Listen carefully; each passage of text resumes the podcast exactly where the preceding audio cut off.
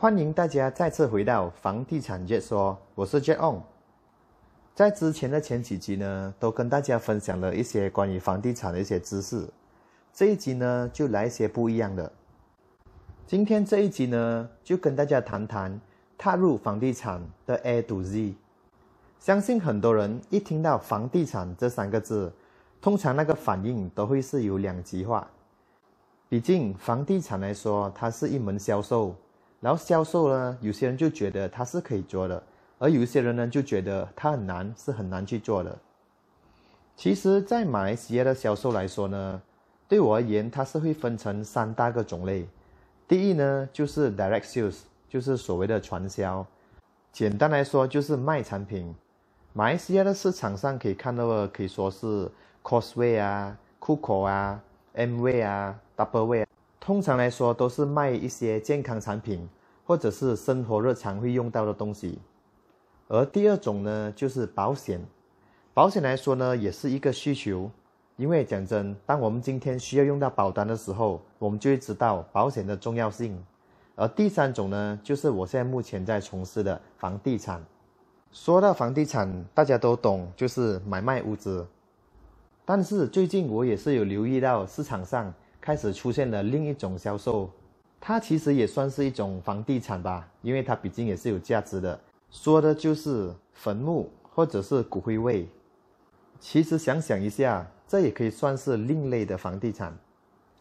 一句公道话来说呢，其实马来西亚里的种种销售行业都是可以赚钱的，只是要看哪一个的性质是比较符合自己。也就是说，销售这一行业的话，会对自己比较舒服一些。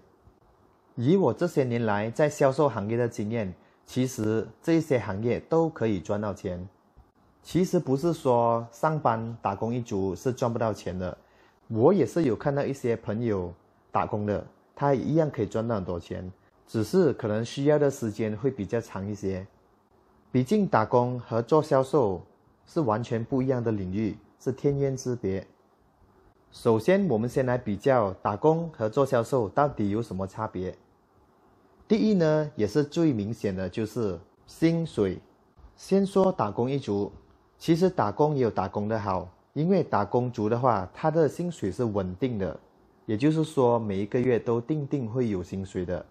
而倒转来说呢，销售呢就是不一定的，有一些销售行业可能会有一些底薪，然后再加上佣金制度。然后有一些呢，就完全一百八千都是佣金制度的。再来呢，如果是打工一族的话，他们通常会有 EPF 的，也就是所谓的公积金，就是每个月呢，公司和他们自己都会存一笔现金进去他们的 EPF account。而如果是做销售呢，因为每个月的佣金都不一样，都不稳定，所以通常都是没有 EPF 的。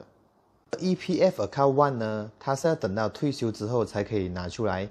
而 Account Two 呢，通常是如果是买来买家的时候是可以 withdraw 大概 ten percent 或者以上的金额出来，或者是有一些其他特殊的原因也是可以 withdraw 出来，比如说是拿来供屋子啊，或者是 education 的用途。所以说，虽然每个月被扣了几百块或者上千块，但是对于未来说是一个保障的。就是当退休的时候会有一大笔的现金，而如果是做销售的话呢，其实通常都没有 EPF，所以是需要自己去储备钱的，以便在 emergency 的时候紧急状况可以拿到一笔钱出来用。还有另外一个呢，就是打工一族，通常他们都会有 bonus，或者是一些别种类型的 incentive，而如果是销售呢，就不一定会有，就要看下那个公司有没有提供这样子的 incentive。上班一族呢，他们通常也会有那些所谓的 unpaid leave 或者 paid leave，而如果是销售呢，通常都是没有这些东西的。所以基本来说呢，上班族和销售是完完全全不一样的两个行业。说到最后，还是要自己亲身经验过了才知道自己到底适不适合。好的，说到这边，我就更加详细的告诉大家，到底做房地产有什么好处。因为毕竟我自己在这个行业也大概有一个七年半的经验了，所以可以跟大家说说到底有什么好。这并不是老王卖瓜自卖自夸，而是我分享一下，在我这七年半的经验里面，房地产到底带给了我哪一些好处。先说说我是怎样加入房地产的。其实是在我大学毕业以后，由于我自己没有一个明确的方向感，到底要从事什么行业，就在那时候，我的贵人，也就是我的哥哥，他就 offer 了我这个行业。他就说，呃，不如你 try 做看三个月，反正也是不懂得做什么行业嘛。所以如果可以做的话，就继续做下去。如果真的是不适合的话，再找过别的工作也没问题。当时的我也没想太多，因为反正自己没有方向，而现在又有了一个新的方向，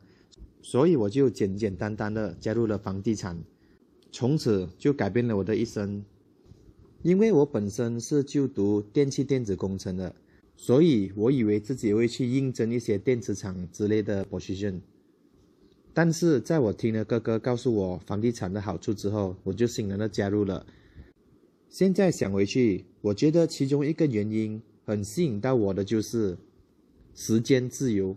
其实我本身是一个比较好动的人，因为之前我在 internship 的时候就被必要坐在 office 里面，从早做到晚，所以在那个时候我就已经知道了这样子的行业是不太适合我的。可能我比较喜欢的就是一些比较有新鲜感的，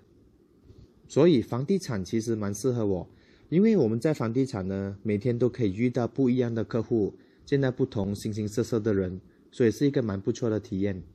因为今天无论大家是来自什么样的行业，都是会需要买到房地产，所以我们时常都遇到不同领域的人，而从这边跟他们交谈之中呢，就可以学到很多不同领域的知识。还有一些经验，从这边可以增加我们的人生经验。除此之外，还可以扩大我们的朋友圈。所以将来我们在各个领域需要他帮忙的时候，这些朋友都可以伸出援手。而如果今天我做的是一个 fixed income 的话，每天坐在办公室里面，那么可能我遇到的人都来来去去都是一样，就没有什么机会可以接触到外面的人。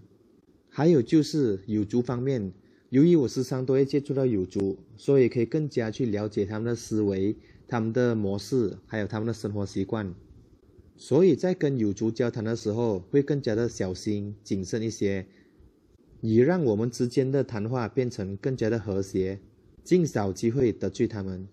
刚才有提到，就是我为何加入房地产，主要原因是因为我觉得时间很 flexible。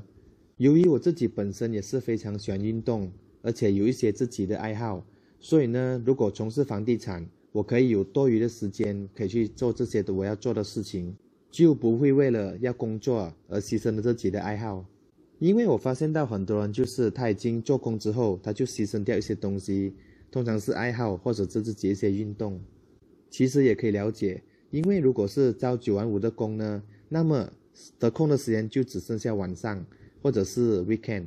而周末的时候呢，有时候他们有了自己的家庭，又要陪家人，所以就很少时间给自己了。所以在房地产的这一些年来，我都时常有花时间去做自己喜爱做的事情，尤其是陪陪家人。大家都应该有听过“树欲静而风不止，子欲养而亲不在”吧？其实我对这句是非常有感触的，因为很多人当他们想要去孝敬父母的时候，父母可能都已经不在了。所以我们要趁父母都健在的时候，多多花时间去陪陪他们。虽然父母口中时常都会说到啊，没关系，得空才来陪我们，事业为重。但是其实除了事业以外，家人也是非常重要的。除了陪伴家人以外，我通常都会在 weekday 去走走，去买东西，就可以避开了 weekend 的时候的人潮。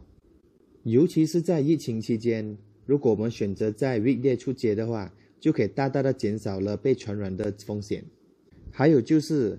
佳节期间我们要回家乡的话，我们由于是时间 flexible 的关系，所以我们通常都会提早回家乡，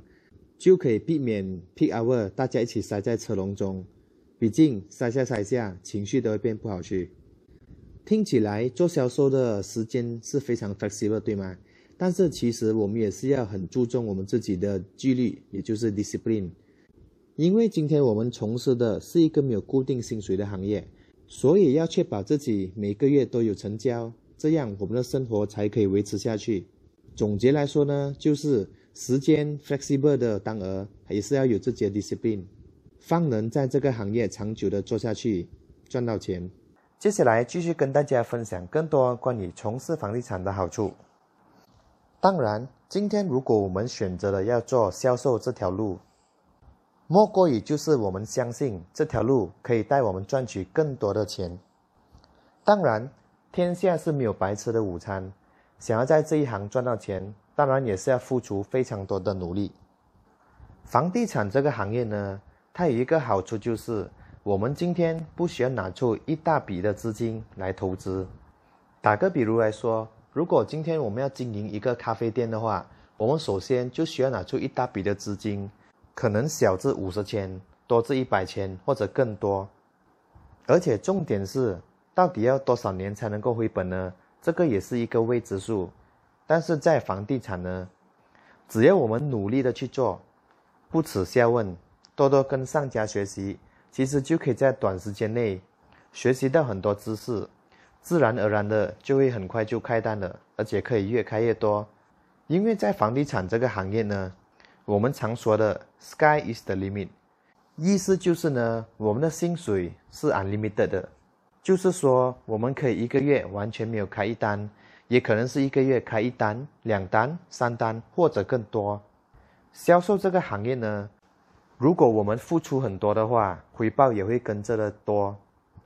虽然说有时候我们很努力，可能暂时还没有看到成绩，但是我相信。只要坚持做下去，总会看到业绩。所以房地产呢是非常适合大家。如果是一直要挑战自己的极限，相信自己可以不断的突破自己，那么销售就可能是你在寻找的行业了。我常常说的就是，做房地产不一定可以一夜暴富，只要坚持做下去，惊喜肯定会来到。因为其实在这个行业呢，有一个好处就是。我们永远不知道我们下一个会遇到的顾客是谁，因为我们售卖的楼盘可以低至三百千，也可以高至两三百万，甚至去到四五百万以上。我们都是依据顾客的需求去介绍他们适合的楼盘，所以有时候也会遇上一些比较高智位或者是外国人，他们是寻找更加高价位的。当然，如果是高价位的楼盘的话，我们的佣金自然而然也跟着提高了。所以做销售呢，我们常常都会听到，就是月入过万不是梦，因为在这个行业可以做到月入过万的，实在是太多了。只要相信和坚持，再加上大量的行动，一定可以做出成绩来。再来呢，其实做销售这个行业，我们的心态是要非常的好，我们参的人都非常的重要。如果我们今天参到一般，就是不断负能量。一直说销售不能做的是靠运气的，那么我们的心情也会随之受到影响，而自然而然也会没有业绩了。所以，我们从事这个行业呢，最重要参的就是一般正能量的人。虽然说要真正做到正能量是不容易的，但是只要我们参到一般正能量的人，我们自然而然的就会受到影响，而慢慢变得更加正能量了。其实，正能量的人和负能量的人。他们的思维模式是非常的不一样的。正能量的人呢，充满希望；负能量的人呢，则充满着失望、绝望。而心情来说呢，在我们做销售的时候是非常非常的重要。我们的心情会影响到我们说的每一句话，而顾客也会轻易的察觉到我们的情绪。所以，我们常常说呢，当心情不好的时候，就不要做销售，先解决了心情，再回来做销售。除此之外，我在销售房地产的这些年来，有一样东西我是蛮喜欢的，就是满足感或者是成就感。怎么说呢？就是有时候我们有一些客户，他们的贷款方面是非常的艰难，而他们又是非常的想买到这间屋子，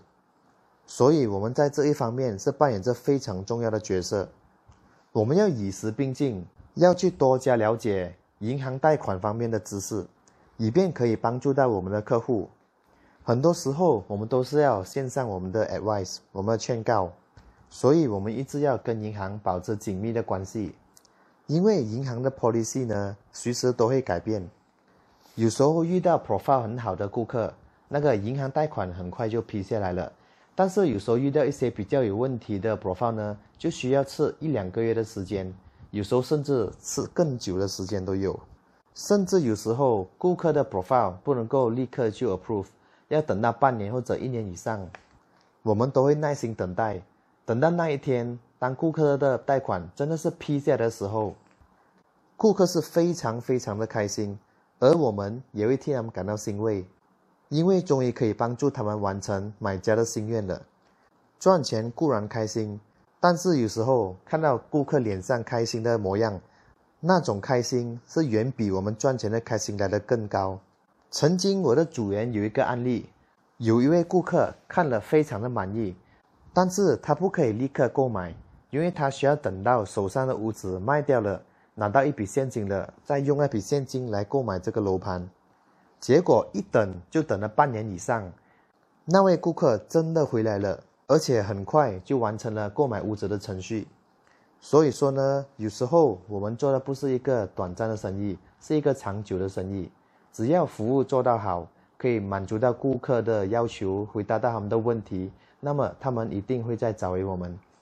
还有就是，我们从事房地产或者是其他的销售行业，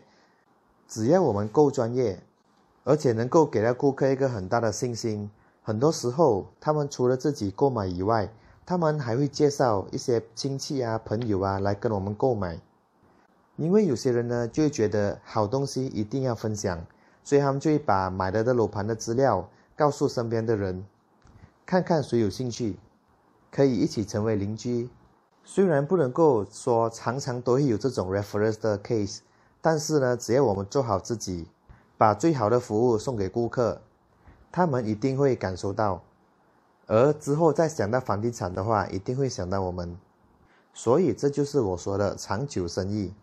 因为有些人呢，他们在顾客完成了购买的手续以后，就不再和顾客联系了。而我们要做到呢，就是长久关系，就是顾客可能在购买之后期间有什么疑问，还是遇到什么困难的时候，还一样是可以找回我们，我们都会尽我们的本分去回答，去解决他们的问题。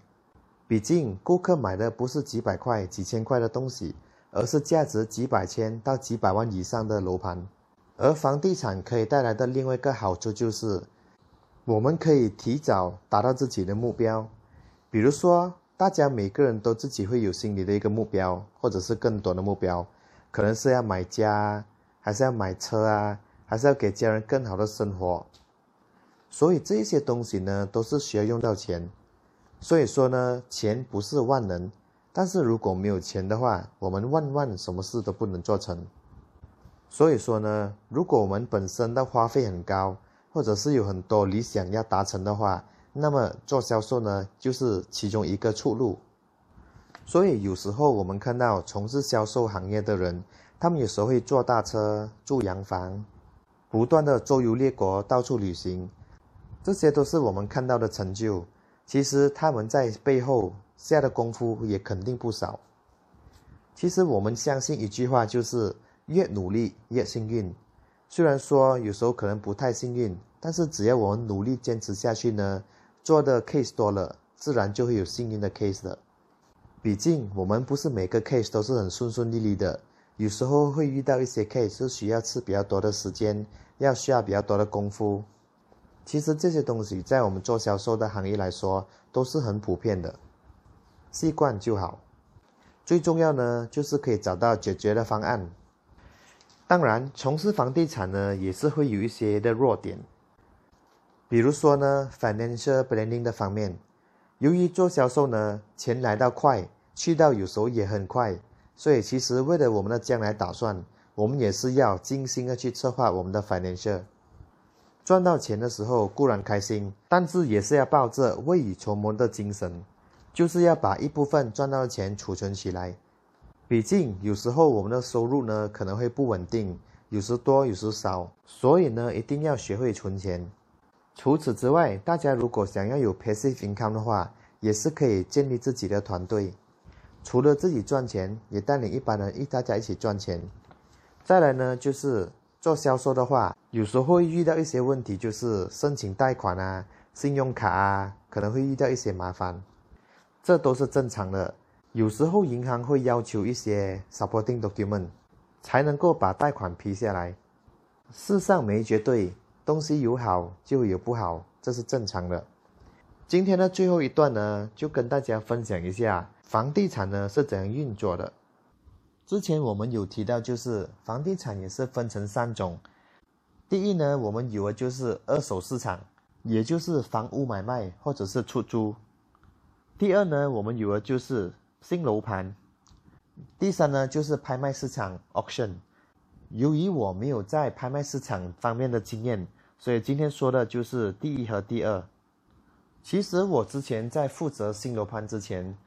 是负责二手市场的，也就是说有帮屋主卖掉他们的屋子。或者是把我们的屋子租出去，好吧，就先说说这个二手市场。二手市场呢，最主要做的就是要去找 listing，listing 就是所谓的有屋子要出租还是要卖的。其实屋主都会以很多不同的方式来让大家知道他们的屋主是要卖或者出租的。最简单的就是在自己的屋子前面挂一个牌，写 for sale 或者 for rent。所以 subsales agent 有一个做法，就是到一些公园去兜兜。就看下有哪一些屋子是要出租还是要卖的，就去联络那个屋主，或者是报纸上面有时候也是会刊登一些屋主想要把屋子卖出去或者租出去的。有时候在 property 网站上面也是会有一些屋主刊登的，所以从那边也是可以找到屋主。这些方式呢都是比较主动去找的。另外一种方式是比较被动的，就是有时候我们看到路边会有 banner。或者是黄色的牌子，就写到 “property wanted” 之类的。有些屋主如果看到了这些 agent 的电话号码，他们也是会拨打过去，告诉他们有屋子要出租或者是要卖的。其实不管什么方法，只要有效，就是一个好方法。所以，当有有兴趣的顾客要看屋子之后，agent 就会跟 owner 还有买家或者是租客安排时间。好运的话呢，可能经过一两次的 viewing 就可以成交了。但是有时候看情况，有时候呢也可能会带了很多的顾客去看才会成交。我自己本身也是有经验，就是带了大概十多二十组的顾客去看了才能够成交。有时候不是说在一星期两星期的时间就可以成交了，有时候是花上几个月的时间。但是这都没关系，最重要的是结果，就是把屋主的屋子卖出去。当然，如果是二手楼盘的话，由于租金啊，或者是卖价都不是定的，有时候是可以谈的，所以有时候我们会花少许时间在每个学区。好运的话就可以成交，有时候不好运的话，可能在我们在 negotiate 的当额，在其他的买家或者租客已经是下定了，所以有时候也是要靠一点运气。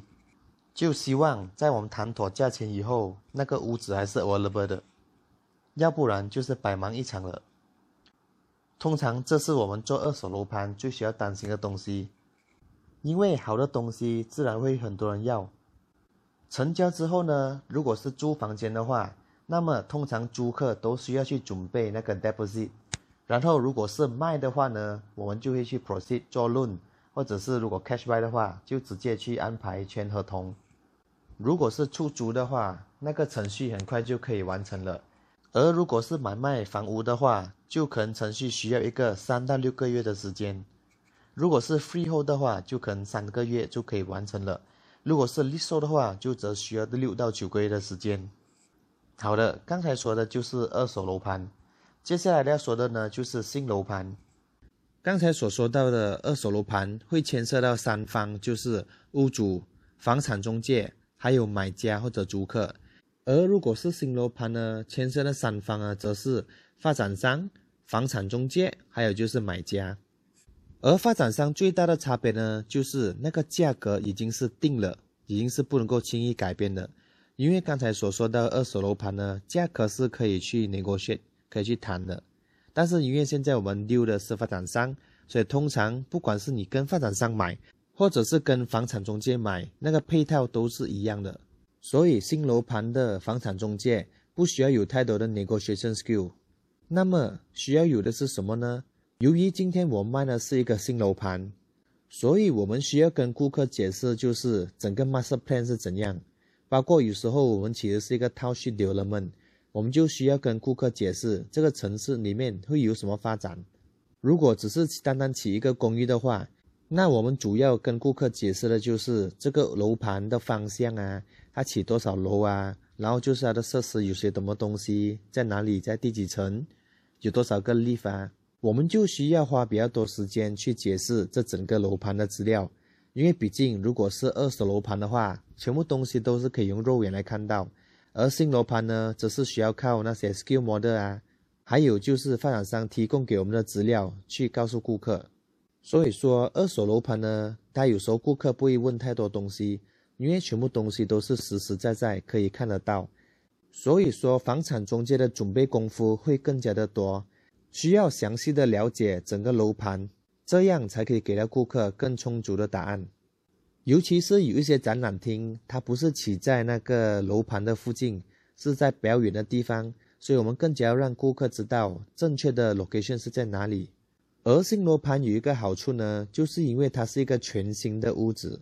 所以说呢，不必担心那个屋子这边有什么缺陷等等的，因为它都会有两年的 warranty。反而是如果我们在看二手楼盘的时候，就需要注意看有没有那些瑕疵啊、裂缝啊，因为当我们在买下二手楼盘之后，它就是 sell as current condition，就是说之后如果发生什么事情呢，屋主是不会再负责的了。所以，通常看二手楼盘的时候，买家有时候都会看得很仔细。而新楼盘呢，我们也是需要知道它的 view，它的方向是怎样的。因为毕竟那个 building 还没有起好，可能起好之后呢，那个 view 可能会被隔壁的 building 挡到，还是怎样。所以这些呢，都是我们需要去做的一些功夫。比如我还出动了我的无人机 drone 去拍摄，所以可以给顾客看到一个更清楚的 view。因为很多时候顾客都他们想象不到那个 view 到底是怎样的，所以无人机呢就可以解决到这个问题。通常看新楼盘的顾客都会要求去到展览厅，而展览厅里面其实也是有了很完善的资料，比如说呢 skill model 啊，master plan，还有就是周围的地图，还有就是最重要就是看示范屋。在这边要提醒大家一下，有时候呢我们看到 skill model。或者是 master plan，有时候他们可能在建筑的当额还会再更改的，毕竟有时候有一些问题呢是在建筑之后才发现的，所以就可能需要做出一些的更改。但这些呢通常都是一些小的更改，不会是太大的更改。因为其实发展商在他们起一个建筑物之前，他们是需要跟政府拿 approval 的，拿了 approval 之后就要按照一个方式去起。再来呢就是 showroom。其实 showroom 呢，顾名思义就是发展商通常会把它变成一个 fully furnish，就是给顾客一个概念，那个屋子要这样子去装修，但是不代表这个屋子交给顾客时候就是 fully furnish。所以其实我们身为房产中介呢，我们有必要就是跟发展商了解清楚，到底哪一些东西是有送的，到底哪一些是没有送的，还有就是说瓷砖啊，给的是什么大小，什么颜色。什么 design 的，这些我们都是要跟发展商询问清楚，再告诉顾客，以免给到他们错的消息。因为有时候呢会发生，就是当屋子起好过后，那个买家就会吵，哎，怎么这个不是当时说要给我们的？那个 showroom 里面放的不是这个。就比如说那电器，因为我们起一个楼盘可能需要一个四到五年的时间，所以现在发展商可能 promise 用的是 A 品牌的电器。但是也要看四五年后那个品牌是否还 OK。打个比如来说，那个牌子已经是倒闭了，那么通常发展商呢就会用回同等价位的东西来替换。所以简单来说呢，如果今天我是售卖新楼盘的话，我们需要研究、需要去了解东西是比二手楼盘来的更多。但是好处就是呢，因为新楼盘来说，它不只是卖一两间，可能是几百间或者千多间。所以我们只要 study 了一次，然后我们就可以每次都可以 present 给 customer 了，来来去去 presentation 都是一样的。相比之下，如果我们今天是卖二手楼盘的话，如果我们这间屋子卖掉了，因为每一间都是独特的屋子，因为给的价值也不一样，也可能是 bad unit，所以说呢，如果是我们这间卖掉了，下一间呢我们又再重新去 study 了，所以这就是二手楼盘和新楼盘的差别。而成交之后，贷款方面呢，就是跟二手楼盘是一样的，只是差别在于，如果屋子还没有起好的话，那么买家呢，如果有借贷款的话，买家是需要还利息给银行的。所以说，做房地产其实是可以赚到钱，但是在背后的努力也是不可缺少的。好的，感谢收听房地产界说，我们下一集再见。我是 Jet On，感谢收听。